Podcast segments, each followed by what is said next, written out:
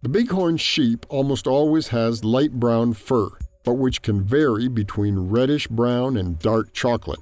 Females weigh between 45 and 80 kilograms, and males between 70 and 135 kilograms. Its head, with horns, can make up 10% of the total weight in adult males. It is diurnal and lives in small groups or flocks. The females and young tend to separate themselves from the males. During the reproductive seasons, they come together again, preferably near a constant source of water and salt licks or salt mines. They browse among tender stalks, leaves from bushes, and grasses. They prefer fresh fodder during rainy season, but during dry seasons they eat the fresh grasses of the season as well as some cacti. Bighorn sheep are found from Canada to Mexico.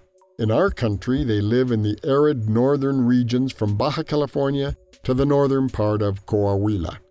The bighorn sheep is the largest wild species of sheep in North America and the only caprine native to Mexico.